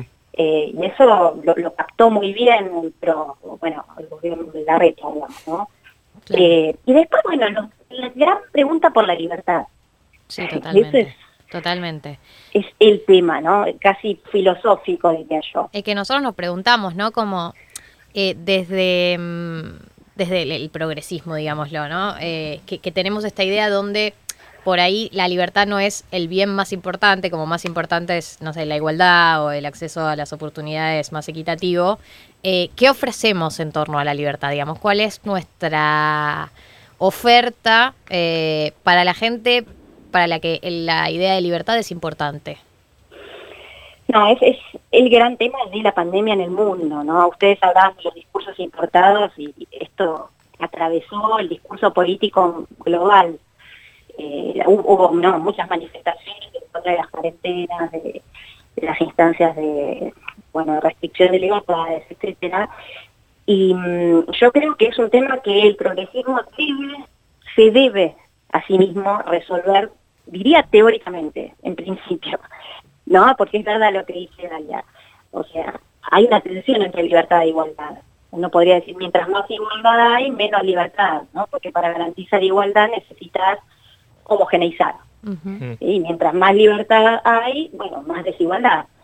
Eh, bueno, los progresismos que se reconocen o que se inscriben en el liberalismo eh, deben lidiar con esa tensión y efectivamente dar una respuesta. La pandemia fue una situación de excepción y puso muy en jaque la cuestión de la libertad. Si todos, todos entendíamos que era necesario o que entendimos que fue necesario eh, encerrarnos o restringir nuestros movimientos, etcétera, eh, pero el gobierno debía explicarlo muy bien, digamos, tuvo que hacer un esfuerzo argumentativo bastante grande que a veces eh, falló, no siempre fue exitoso, y bueno, con las campañas de desprestigio ahora todo se vuelve a poner en, en cuestión, ¿no? Porque, nada, si aparecen estas campañas de que el gobierno estuvo haciendo cosas, o recibía visitas, y qué sé yo, eh, de alguna manera tiene que volver a explicar ¿no? los fundamentos de por qué las restricciones. Eh, y aparte la, la, oposición sigue haciendo campaña con eso, aunque ahora ya casi no hay restricciones. Sí, sí. Sol, una pregunta con respecto al tema de la libertad, eh, que es además una obsesión de 1990, sí, la, el tema obsesión de este programa. Bueno, como buenos noventosos. como, como, claro. Eh, venimos de ver en, en, España la campaña de Díaz Ayuso de libertad o comunismo y también eh, en otros países de América Latina, donde esta idea de comunismo sirve como la contraposición a la libertad y es efectiva. ¿Qué sería en Argentina? La contraposición a la libertad, como el, el antagónico de, de, de, la libertad, porque yo tengo la sensación, pero eso es una intuición, de que en Argentina funciona un poco distinto el, el fantasma del comunismo, como que no es tan eficiente como ha sido en el resto de, de América Latina, esta idea de, Venezuela y de, castrochavismo, ¿no? que quizás más para arriba eh, es, un, es un fantasma muy efectivo eh, electoralmente y que acá yo tengo como, como una, una intuición de que hay una construcción distinta, pero que es cierto que que hay un antónimo de la libertad que yo no sé si todavía está tan claro en, en, Argentina. No, yo creo que el gran antónimo de la libertad es el populismo, o sea, el fantasma que recorre este, la Argentina desde hace ya 70 años, digamos, es el, populismo y, su versión argentina, que es el peronismo, ¿no? Y, y el macrismo hizo de eso un caballito de batalla. Eh, ¿Y por qué el populismo? Uno debería indagar un poco más ahí, ¿no? En los discursos antipopulistas. Bueno, ¿qué ven en el populismo de peligroso o de que atenta, digamos, contra la libertad? Por un lado, la centralidad del de, eh, el personalismo, ¿no? La, la, centralidad de los líderes. Y en el despoto bandazo se ve, ¿no? Claro. Porque hay, hay un, una representación de Cristina como alguien que es capaz de, con el dedo, señalar candidatos y ¿no? la falta de pluralismo.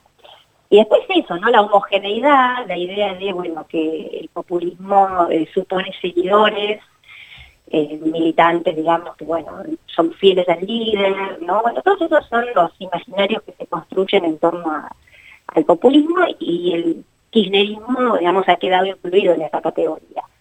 Eh, con lo cual, digamos, después las asociaciones con, por ejemplo, Venezuela vienen más por ese lado, no tanto por el comunismo, sino por el populismo. Claro, sí, sí, sí, sí, totalmente. Como dijiste fue como, sí, claro, es eso, es literalmente el populismo, el fantasma de Argentina. 70 años de peronismo. Como exactamente, Macri, claro. exactamente. Y eh, Macri insiste aparte en eso, ¿no? Esa es su, su línea, ese es su principal adversario. Eh, una, una, una, cosa que no que, que, que, que por ahí no, no, tenemos la respuesta, pero que me parece interesante es eh, la campaña de Juntos por el Cambio que tiene como, viste, siempre se habla como de los moderados y los extremos, pero yo realmente pienso que no es lo mismo el discurso de campaña que tiene Horacio Rodríguez Larreta o que tiene Diego Santilli que el que tiene Patricia Bullrich o Fernando Iglesias. Eh, y, y- y la pregunta es si vos ves como algo en como qué es lo que une a, a todos estos o algo que recorre a estas dos a estas dos corrientes que eh, que, los hace eh, formar parte de un mismo espacio y, y qué cosas se repiten, digamos, en, en estos dos espacios. Porque yo no creo que hablen exactamente igual. O sea, Fernando Iglesias dice barbaridades todo el tiempo, Patricia Bullrich también. Y yo creo que Vidal y, mm, por ejemplo, María Eugenia Vidal y Diego Santilli tienen como un discurso político mucho más armado, mucho más marketinero y no tan en modo barbaridades. Claro. Sí, bueno, lo primero que hay que decir es que la diversidad ideológica o el arco ideológico amplio también se encuentra en el peronismo. Eh, ahora está un poco más eh, homogéneo el espacio frente de todos y ustedes hablaban de masa, ¿no? Hace un rato, el hecho de que masa esté incluido, ¿no? Hay hay realmente como eh, vertientes, eh, digamos, más extremas para un lado y para el otro y hay una centralidad de los moderados el propio Alberto Fernández ¿no? pero también en el peronismo uno puede encontrar personajes eh, que uno ubicaría medio en la derecha del peronismo, ¿no? y también sectores más de izquierda. Eh, y con respecto a los discursos, eh, a la diversidad de discursos dentro de la oposición, eh, yo también obviamente identifico esa diferencia, digamos, Sí, o sea, yo también creo que la reta apunta al centro, eh, mientras que, bueno, los, los sectores más de derecha, como Bullrich y, bueno, todos sus seguidores, tienden, creo yo, a, bueno, a, a- a captar también sectores que se les podrían escapar por derecha. Es eso, ¿no? Los partidos tratan de capturar la mayor cantidad de votos. Va por ese lado. Te hago la última, Sol, y ya te dejamos libre. Mil gracias por tu tiempo. Eh, si tuviéramos que ver algo puntual para estas elecciones, vos decís, fijarnos en algo específico, ¿dónde decís que habría que ponerle el ojo en lo que va a ser disruptivo tal vez de, de lo discursivo? ¿Te imaginabas más algo como Obama 2008 y una campaña en redes? ¿Más algo como lo de Díaz Ayuso que comentábamos? Desde, desde la antipolítica tal vez. Eh, ¿cómo, cómo pensás que se puede dar? No, yo creo que este es un momento bastante político. No veo un discurso antipolítico así eh, en el, como eh, en el centro, porque, bueno, de hecho ya sería una paradoja, ¿no? Porque es una discusión súper política en un contexto que podría apuntar, ¿no? Tranquilamente a, a callar la política y a pensar en la gestión y en la gestión sanitaria. Y sin embargo, las cosas se hacen, los eh, candidatos están en la calle, eh, ya que se abre el espacio de lo político de una manera fenomenal. Así que eso me parece muy celebrable y todos los candidatos están haciéndose cargo de eso, digamos, ¿no? De que están compitiendo y de que este, se ponen cosas en juego acá. Eh, yo desearía, no sé qué va a pasar, pero desearía que la campaña ponga más eje, como decía yo al principio, en cuestiones de proyección política, ¿sí? O sea, empezar cómo salir de la pandemia y no solo celebrar los éxitos de la gestión de la pandemia o los éxitos o los fracasos, digamos, eh, sino en, en pensar, bueno, ot- otros proyectos, ¿no? Bueno, ¿para dónde vamos a ir? Eh, ¿Cómo vamos a seguir, no? Y, después, para retomar un poco los discursos de la derecha, pues me, me quedó esta idea. Eh, yo escuchaba, creo que a Pablo Berchunov, ¿no? que decía que en Argentina gobiernan dos partidos, el radicalismo y la cámpora, decía él. Bueno, lo decía quizás con algún este, algún interés, digamos, en valorar el, el rol de Manes o lo que sea. Pero yo creo que a ese análisis eh, le falta realmente una reflexión sobre la conformación de discursos de derecha.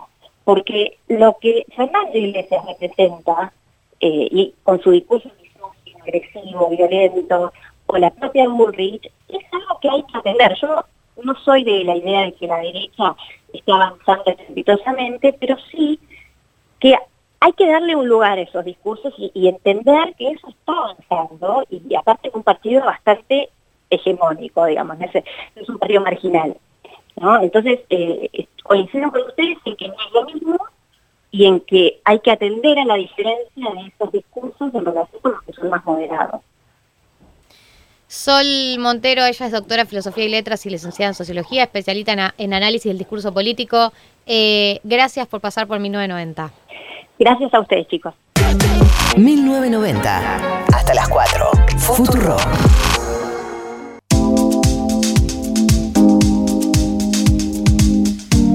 Y 39, entramos en los últimos 20 minutos de 1990 y eh, vamos a entrar en las recomendaciones del día de la fecha de la mano de Blasfemia. Eh, ¿Por qué de la mano de Blasfemia? Porque Blasfemia nos acompaña. Eh, es un vino en lata que podés tomar porque es práctico y además es pandemia friendly. Digamos, no tenés que compartir, no tenés que compartir vaso, no tenés que una serie de cosas que no tenemos que hacer en estas épocas y además te permite tomar vino de una manera eh, menos estructurada, no de que abrir una botella cada vez, sino tomarte una latita de lo que quieras, hay rosado, hay blanco, hay tinto. Eh, y eh, de la mano de Blasfemia vamos a entrar en las recomendaciones. Quiero decir algo que es que sé que la aplicación, porque me llegan mensajes, se nos está escuchando otra vez, estamos con problemas técnicos, se cae la aplicación, vuelve, se cae la página, vuelve, digo, ay, esto es algo que me excede, obviamente ya avisamos y están intentando solucionarlo, pero es una situación que nos excede por completo y vamos a seguir adelante, por supuesto, con el programa. Así que eso, les agradezco a todas las personas que nos avisan cada vez que se cae. Estamos al tanto, pero les agradezco igual. Ahora sí, eh, yo voy a decir mis recomendaciones. eh, los integrantes de 1990 vamos a decir nuestras recomendaciones. eh, y ustedes van a decir sus recomendaciones porque me las pueden mandar a la app. Si no anda la app, mándenla al Instagram por privado, en los comentarios del posteo, donde quieran. Dejen un teléfono de contacto o el Instagram de contacto. Porque vamos a elegir una de las recomendaciones y esa persona se va a ganar un kit de vinos Blasfemia.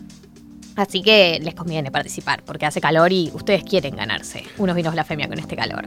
Voy a entrar yo con mi recomendación. Es un canal de YouTube que se llama Como ha dicho. Me lo recomendó mi amigo Mateo. Que eh, No conozco. me gusta la gente que intenta comprender fenómenos. Y esta, eh, eh, este canal lo que, lo que hace es intenta comprender fenómenos del género urbano o del género eh, redes. Tiene un video que se llama Comprendiendo a Duki, dura 11 minutos. Ahora sacó uno de 50 minutos que se llama Coscu, la construcción de un imperio, Ah, que es como sí. Coscu se convirtió en e- el streamer más famoso de Argentina y tiene tipo un ejército de fans. Messi lo sigue y ahora está lo de Ibai, tuvieron COVID. Eh, siento que ese canal es literalmente todo lo que amas. Sí, Eh, es literalmente todo lo mismo. O sea, la genialidad de Trueno en una canción es otro de los videos. Coscu lo publicitó ese video. Sí. Porque se lo pasaban todo el tiempo y dijo, bueno, voy a streamear viéndolo en vivo cuando pueda. Tranquilo. Eh, que bueno, a mí me, me encanta la gente que intenta entender fenómenos y además estos fenómenos en particular que intenta entender son fenómenos que hashtag me interpelan. Estamos, la app está de nuevo, estamos al aire. Les- para las personas que están escuchando, estamos contando las recomendaciones de la mano de Blasfemia. Pueden mandar las suyas a la app y ganarse un kit de vinos Blasfemia. Yo recomendé el canal de YouTube como ha dicho. eh, que analiza fenómenos virales, dícese Coscu, dícese Duki, dícese Trueno, dícese ICA. Eh, me así dijeron que, iba a sacar uno de 1990. ¿Sí? Porque- sí, sí, sí, lo estaban armando, Mm. ahí me consultaron. Le está cargando ahora el- la Sí, ruedita. Sí. Marto, Está renderizando el video. Eh, yo primero quiero aclarar algo que para si quieren ver la foto de Facu Conte, porque Sí. me llegaron mensajes al privado. ¿Cómo se llamaba la revista? Bueno, se llama Body Issue. claro, no eras por no era mentiste. era otro, te mentí, descaradamente. Eh, ponen Facu Conte, Facu Conte, Body Issue, imágenes, y hay una serie aparte, no hay una sola. Así que si solo ¿Hay vieron. más? Hay más. Ay, Dios, Si solo vieron la primera, pueden ver más. qué emoción. Qué emoción, qué emoción. Eh, después, para recomendar, yo tenía algo que no sé si Ay, lo escucharon. ay, Ay, ¿viste? ay, ay, estoy viendo las viendo nuevas. las fo- las nuevas. Hay una que está saltando, Sí, es en- buenísima. ¿Qué? No, no, estoy googleando a vivo. Es, es muy fuerte. Todos nuestros traumas y Facu Conte. eh, toda la revista. belleza humana. Body Issue se llama, como para completar. Es de E ESPN la revista. Mandamos un saludo Es también. reco- ESPN. la, la recomendación La debió haber sido esa. Debió haber sido la que- sesión de Facu Conte en Body Issue. Básicamente es esa recomendación, pero voy a sumar otra. Sí. Porque siento que podemos charlar sobre el tema. Un podcast increíble que sacó Babasónicos, Ay, sí, lo estoy escuchando. El de Jessico. el de Jessico. Eh, 20 tan años. friki, tan popular friki, se tan llama popular. el podcast. Está muy bueno. ¿Vos, María, Basta, seguís viendo María. fotos? Las acabo de ver. Ah, eh, ok. Sí, qué hombre. Es un montón.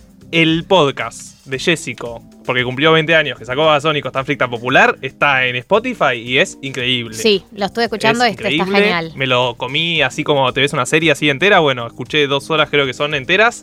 Eh, es la historia, básicamente, de, De cómo se hicieron hizo Jessico.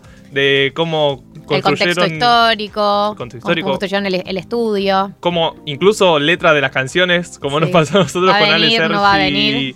con Ale Sergi y. Lost. Eh, necesitaban a un electricista, va a venir, no va a venir, eléctrico, bueno, salió Literal, un hitazo, y ahí sale básicamente. eléctrico. Ese- ¿Ves? Porque no hay que conocer la historia de las canciones. Siempre son un fiasco. Siempre son un fiasco. Pero es, Pero es muy lindo. el- es muy lindo el podcast, está muy bien hecho. Eh, lo un- locuta Sofi Carmona. Lo locuta Sofi Carmona, a ella también. Eh, y a todos basónicos que también son fanáticos de mil... Ah, sí, siempre No. el mismo chiste. Estamos en ese chiste hoy. Sí, como sí, en loop. perdón. Por ahí si lo, lo hacemos las suficientes veces empieza a causar gracia a alguien. Porque a mí ya- me causa gracia. Ay, gracias. A mí me re causa gracia. Nosotros también. A mí también. Mm, ¿Vos decís? Perdón, Marto. Eh, Vos hoy me filtraste un montón de chistes, ¿eh? Yo quiero decir. Cuando dije goloso, es- me miraste con una cara que pensé que me tenía que retirar del aire. No, Me dijiste goloso del Fondo Monetario Internacional. en Que realidad. alguien, alguien me está escuchando. Alguien. Sí, A ver, si yo le dijera goloso a Fernando Iglesias, incluso te diría que tampoco está escuchando, pero hay un grado de separación. Te entiendo, porque me puede meter en problemas decirle goloso a Fernando Iglesias. Pero se lo dije al FMI.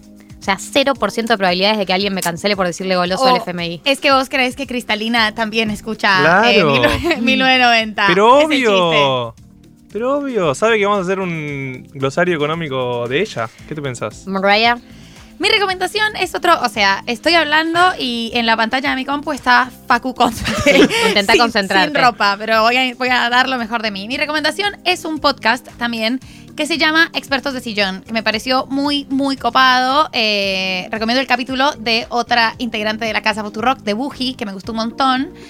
Eh, es un podcast de unos compatriotas míos, eh, pero entrevistan gente de distintos lugares y lo que hacen es como entrevistas de cosas que apasiona mucho a personas que no se dedican a esas cosas, como obsesiones de gente que se dedica a otras cosas. Claro. Y en cualquier escenario es muy rico escuchar a personas obsesionadas por cosas. O sea, es- eso siempre es eh, agradable porque es muy apasionante y porque es divertido y la gente tiene como un montón de flashes rarísimos. Hay un capítulo buenísimo sobre un chabón eh, que está obsesionado con los olímpicos y es muy divertido. eh, me gustó un montón. Así que lo recomiendo, expertos de sillón. Bien, estas son eh, las recomendaciones, las recomendaciones del día de la fecha. Pueden mandar las suyas eh, y eh, se pueden ganar unas eh, latas de vino blasfemia. Eh, le quiero decir a Socio 51 que vamos a subir el programa entero a Spotify, que no se preocupe. Que no Sí, se preocupe, sí. pues está muy consternado. Así que todos los que, las partes que se perdieron, porque se van a haber perdido partecitas cada vez que se cayó la app, la van a poder escuchar todas, todo el programa entero o por partes, todo va a estar subido a Spotify entre hoy y la tarde, mañana, siempre subimos todo a Spotify, así que se pueden quedar tranquilos. Marto, Marto.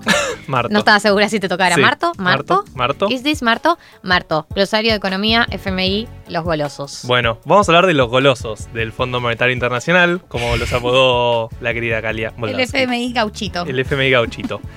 ¿Por qué están gauchitos? Bueno, básicamente la directora del Fondo Monetario Internacional, Cristalina Georgieva, que no es italiana, pero medio, no sé por qué lo dije en italiano. Cristalina Georgieva y muchos ministros de Economía del G20 de un montón de lugares decían, che, tenemos que hacer algo con esta crisis del COVID. ¿Qué podemos hacer? Dar plata, básicamente, ¿no? Sí, Qué mejor regalo. literalmente, Si nos están escuchando nuestros padres, madres, abuelos, ¿qué podemos regalar? Plata, ya fue, Sí. plata. Para todos los que están escuchando. Eh, y a ese, esa es la misma conclusión a la que llegó el Fondo Monetario Internacional. ¿Cuánta plata va a dar el Fondo Monetario Internacional? 650 mil millones de dólares. Ustedes dirán, ¿esto es mucho? Poco. Bueno, el préstamo para Cambiemos para durante la gestión de Mauricio Macri fue de menos de 50 mil millones de dólares. Claro. Y ahora van a dar a todo el mundo 650. Bien. Ok. O sea, 13 préstamos del Fondo Monetario Internacional a la Argentina. Es un tocazo de guita. Es básicamente un poco menos del 1% del PBI mundial. Mm. Una inyección de dinero muy fuerte al mundo. Una inyección de dinero increíble. Para que se den cuenta, es más del casi el doble de lo que dio el Fondo Monetario cuando fue la crisis del 2009. ¿Se acuerdan? Sí, la de los subprime. La subprime. Eh, o sea, estamos hablando de mucha plata. ¿Y cuánto le va a llegar a la Argentina? 4.400 millones de dólares. Pero hay muchos detalles. Y por eso quería Claro, contame porque Vamos- hay algo que no me cierra. Sí, sí, sí, vamos, vamos a ir deep acá. ¿Cuál es la que trampa? si se pierden, me avisan. Bien. ¿Está bien? Para empezar, no dan dólares el Fondo Monetario, porque no es nada tan directo en la vida. Dan DEG. ¿Saben qué son los DEG? No. No, Derechos especiales de giro. como los patacones de ellos. Claro, pero distintos. ¿Por qué? Por- Eso, o sea, pero sí, no es eso. O sea, sí, pero es no. eso, pero no. ¿Por qué? Porque no son una moneda. O sea, no es que la ¿Son un Argentina... papel? Eh, no, no creo que haya un papel que diga tengo tantos DEG, la verdad. Creo que es todo más un poco virtual. Bien. Pero te lo averiguo si quieres. Una- un. PDF puede ser. Claro, un PDF. Eh, no es que yo, Argentina, puedo darle, venderle DEG a la gente, ¿no? No es que la gente va al Banco Central y compra DEG, como eran los patacones, que los patacones iban por la calle. Los DEG, no. Estos derechos especiales de giro sirven entre países, digamos. O sea, son un activo, son básicamente, funcionan como una moneda, pero no son una moneda. Vos podés canjearlo por monedas, si querés. Y si no, te lo dejas en tu banco central y funciona como que el Fondo Monetario dice, este chabón tiene la posibilidad de canjear tanta plata. ¿Se entiende más o menos? Pero yo voy y la canjeo, tengo la plata. Claro, ¿Con quién la canjeo? ese es el tema. Tenés que canjearla con otro país. Porque los únicos que tienen DEG son los países que están en el Fondo Monetario Internacional. El único que da DEG es el Fondo Monetario Internacional. O sea que si yo quiero ¿A quién- vender. a quién se lo podemos si yo quiero ¿Quién vender, está? ¿Quién está? Si yo quiero vender mis DEG, tengo que ir a- al Fondo Monetario y decir, che, necesito esta plata. La quiero vender. El DEG, eh, para, ¿el Fondo Monetario me puede canjear los DEG? Eh, te lo tiene que aceptar otro país que quiera comprar. Y además genera un poco de interés.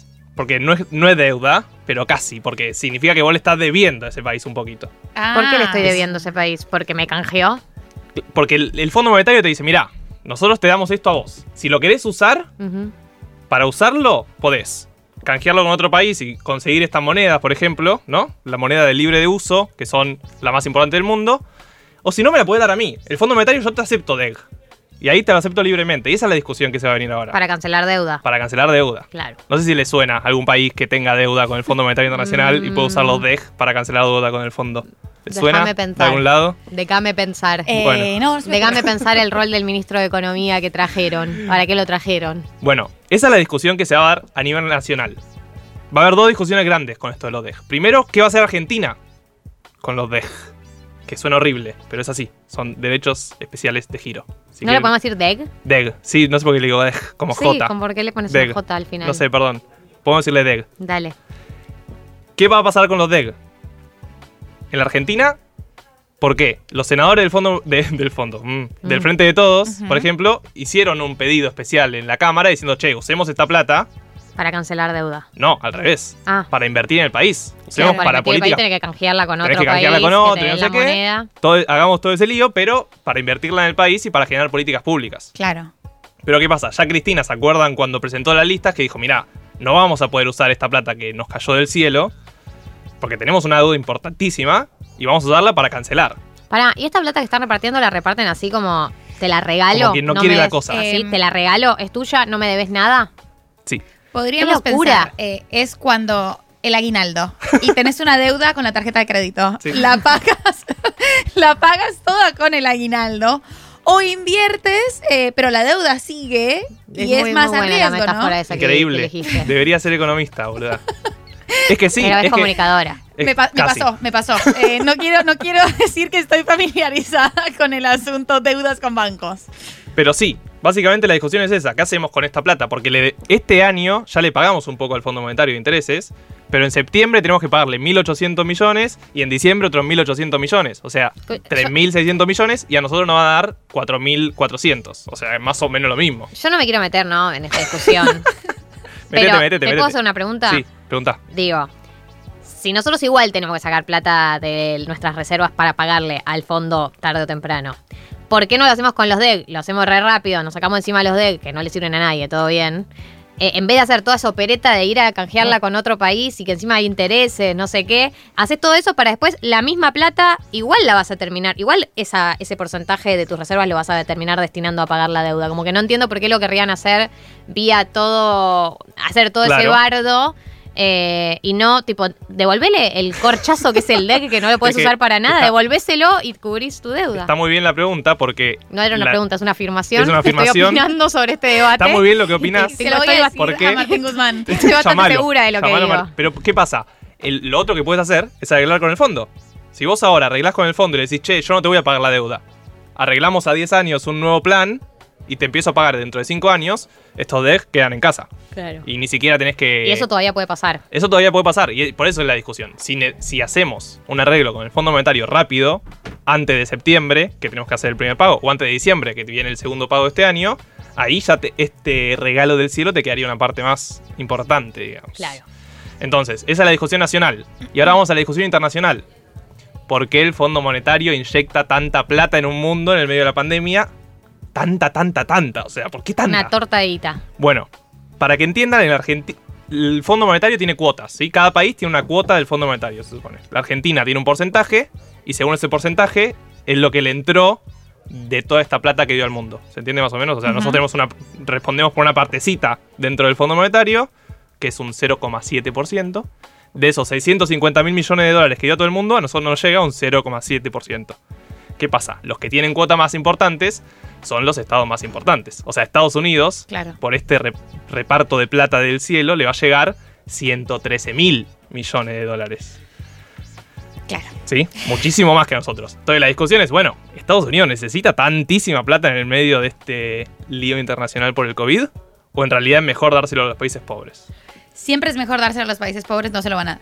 Así Bueno, que, y ahí está la spoiler. discusión. Lo que quiero, lo que debo. El Fondo Monetario dice, bueno, nosotros vamos a repartir y cuando repartimos tenemos que repartir según las cuotas de cada país. Claro. Ahora, le vamos a pedir a los países ricos que por favor le donen su DEG a los países pobres o lo donen Ah, a- eso. Están pidiendo como de buena voluntad. de buena voluntad. Porque a nosotros nos llega, pero una parte según lo que aportamos a la economía mundial. Claro, eh, narrador, no donaban. Eh, como cuando la OMS le pidió a los países ricos que por favor no acumularan las vacunas. Narrador, las acumularon. O sea, Entonces, la discusión que se viene a nivel internacional, así como para la Argentina, es en qué van a usar esta plata, estos DEG, es los países ricos, así como en la pandemia se portaron mal, como decía María, acumulando vacunas, ¿van a seguir acumulando plata? ¿La van a usar para sus propias naciones o van a donarla para que naciones pobres puedan, por ejemplo, comprar vacunas para que no se sigan generando nuevas variantes, para que no se siga circulando el virus, etcétera, etcétera, etcétera? Esa es la discusión internacional. ¿Y mm, hubo ya algún país que dijo, sí, yo voy a donar mis DEG? La Argentina, ah, re, se me imagina. Eh, Argentina, no sos rico, No. primer aviso. No es con vos. Alberto Fernández, no, somos los europeos que bajamos de los barcos. No, no, todavía no hay ningún país que, que haya dicho esta donación, digamos, eh, pero porque tampoco llegaron los DEC, van a llegar a fines de agosto. claro. Se confirmó que van a repartirse, pero todavía no llegaron. Cuando llegue el papelito que diga, te damos los DEC, ahí vamos a ver qué hacen los países ricos y qué hace la Argentina también. Claro, tenemos que estar súper pendientes. ¿Y cuándo se va a definir esto? Estamos sabes? ahí con F5 en el home banking. ¿Me decís cuándo se va a definir Eh, esto? se va a Por depositar. favor, ya se, estoy nerviosísima ya se definió que van a este venir. No. Porque hubo votación, ya se votó a favor. Ahora, cuando lleguen va a ser a final de agosto. O sea, tenemos todo este mes para definir qué hacemos con esta platita. Y en teoría, La platica. eh, La platica. nosotros teníamos, tendríamos que terminar o acordar con el FMI a principios de septiembre. Claro, porque ¿qué Antes pasa? de septiembre, porque es el primer pago. A fines de septiembre es el primer pago y a fines de diciembre el segundo de este año. Después tenemos un montón más los próximos años. Pero uno supone que van a arreglar lo antes posible para dejar de pagarle en tiempo y forma. Hay una pregunta en la aplicación que te hace un oyente que dice, ¿esta inyección de plata genera inflación en el mundo? Es una muy buena, pregunta. Eh, Porque así son los Los oyentes, de oyentes. 1990, ¿Por a la altura de las si, circunstancias. si le das a la máquina, a la maquinita, a la de emitir emitir billetes. ¿generas inflación? Bueno, la discusión por la inflación es la discusión que se viene en el mundo. No en Argentina, en el mundo. Pero hay países que ¿Ya? no tienen inflación y que por una inyección de plata de repente van a empezar a tener. No, bueno, pero Estados Unidos, por ejemplo, ya empezó a aumentar la inflación. Está bien que no tiene inflación y pasan del, del menos del 1% del año a 3. Y vos decís, eh, Papá, No te quejé. ¿por qué no venís a casa y te cuento cómo están las cosas? tienen un economista ahí en Tolosa, te puedo recomendar. Sí. Eh, la discusión que se viene es la de la inflación. Pero también la discusión que se viene es básicamente cómo salimos de la pandemia. Claro. Entonces. ¿qué preferimos? Uy, se me cayó el anillo, es un montón de ruido. No se me caen los anillos. No se me ca- que se me, se me cayeron. Literal se me cayeron. Se me caen los anillos por esta Eh, discusión. ¿Qué preferimos? ¿Salir de la pandemia y reactivar la economía? Con si- inflación. Si tenemos inflación en un par de años, ahí volvemos a discutir la inflación o preferimos estar como estamos ahora. Preferimos no salir de la pandemia. Salir de la pandemia, salir de la pandemia, salir de la pandemia. Eh, déjame pensar qué es lo que quiero. ¿Terminar con esta agonía de vida de mierda o no terminar con esta agonía de vida de mierda? Sí, Eh, esa, esa es la pregunta que hizo Cristalina Y además a los va países. un par de puntitos de inflación, pa. Pa. Yo nací en la inflación. La inflación es mi ADN. Abajo, Estos, estos se ponen a, a llorar por unos puntitos de inflación. Además, ¿sabes cuánto poder adquisitivo perdí yo en los últimos cinco años? ¿Vos tenés idea cuánto poder? ¿Vos te pensás que mi- mis paritarias alguna vez estuvieron a la altura de la inflación? ¿Vos te pensás que. ¿Vos sabés lo que son ¿En paritarias? Claro, Yo sí, ¿vos que- tuve paritarias el año pasado. Eh, a mí me parece que hay un punto positivo de todo esto y es que seguramente eh, los economistas y las economistas argentinas van a ser potencia. Como Claro, en un par de años mucho. van a llegar y van a, van a, van a ser for export, como tranqui. Nosotros sabemos de esto. Igual lamento informarte que ¿Se pudo sabemos de esto, No. pero claro, no sabemos cómo resolverlo, así que estamos en problemas todavía. 15.59 nos tenemos que ir. Yo quiero agradecerle a Moya por la comida épica que nos mandan todos los sábados. Qué rico estaba el eh, pretzel que me comí. Qué rico estaba el- la muerra de queso. Quiero nombrar al ganador de Blasfemia, que es Santiago Salinas, que recomendó el canal de YouTube El Robot de Platón, que es un canal de divulgación científica muy interesante a cargo de un científico mexicano. Santiago, mandanos tu número de teléfono a la app, así te podemos contactar o escribirnos por Instagram. Eh, te vas a llevar un kit de vinos Blasfemia. Eh, quiero agradecerle a Tati Roast, a David Genasi, pedir disculpas por los conflictos técnicos en la app y decirles que va a estar todo el programa subido a Spotify por secciones y entero. Así que pueden buscarlo de la tarde, mañana durante el domingo que va a llover y no van a tener absolutamente nada mejor para hacer. Yo sé que no tienen nada mejor para hacer el domingo, así que escúchennos. Marto, María, Acá una gente pregunta en la app dónde nos pueden escuchar. En Spotify nos en pueden Spotify, escuchar. 1990. Besitos. Mami, no me digas que no, si sono la lluvia del trueno. Mami, chula, si te vas, puedo morir más famoso que Lennon.